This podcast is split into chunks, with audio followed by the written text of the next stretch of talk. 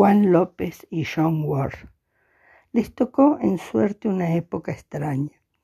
El planeta había sido parcelado en distintos países, cada uno provisto de lealtades, de queridas memorias, de un pasado sin duda heroico, de derechos, de agravios, de una mitología peculiar, de próceres de bronce, de aniversarios, de demagogos y de símbolos.